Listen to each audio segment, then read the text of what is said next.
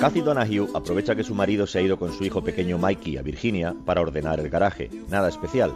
En el Valle sin Retorno mucha gente le dedica a esta tarea la mañana tonta de un festivo.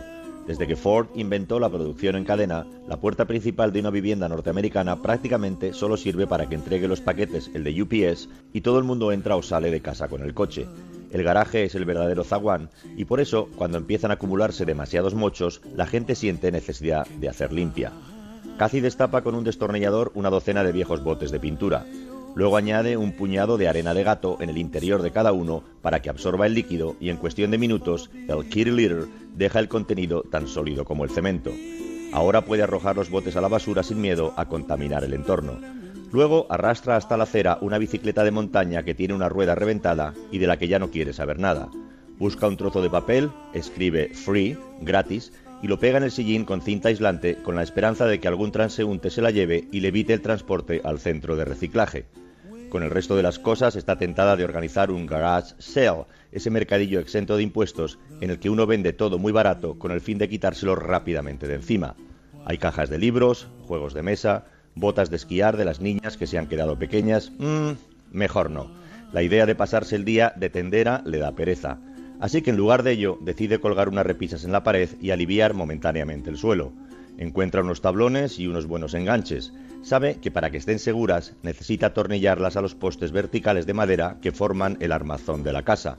Pero hay que encontrarlos, no se ven. Los cubre el sheetrock, las placas de yeso que los mexicanos llaman tabla roca y los españoles pladur.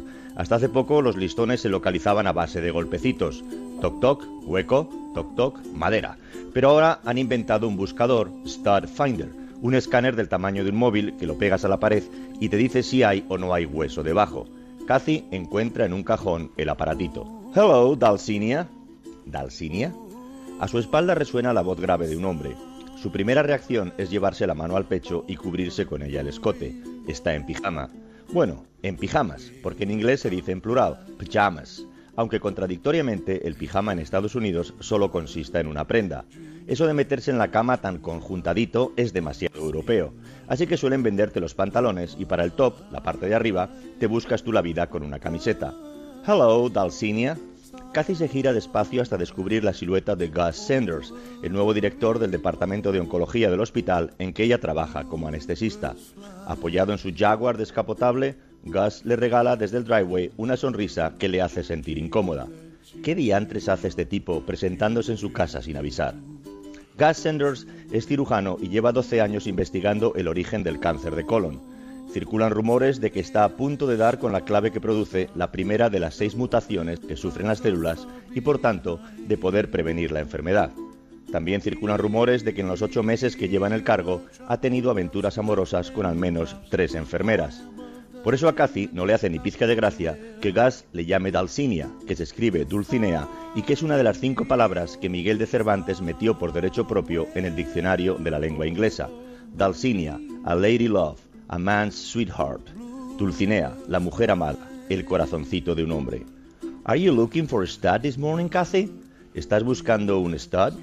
Lo malo de esta pregunta es que puede tener doble sentido. Stud significa poste de madera pero se usa también para definir a un caballo semental. Cathy se le queda mirando confusa. Si buscas un stud, quizá pueda ayudarte, añade él. Algo le dice a Cathy que debería ponerse a gritar, pero por alguna razón que ella misma no alcanza a entender, no lo hace. Sin que nadie le invite, Gus da un paso al frente, entra en el garaje y baja tras de sí la puerta corredera.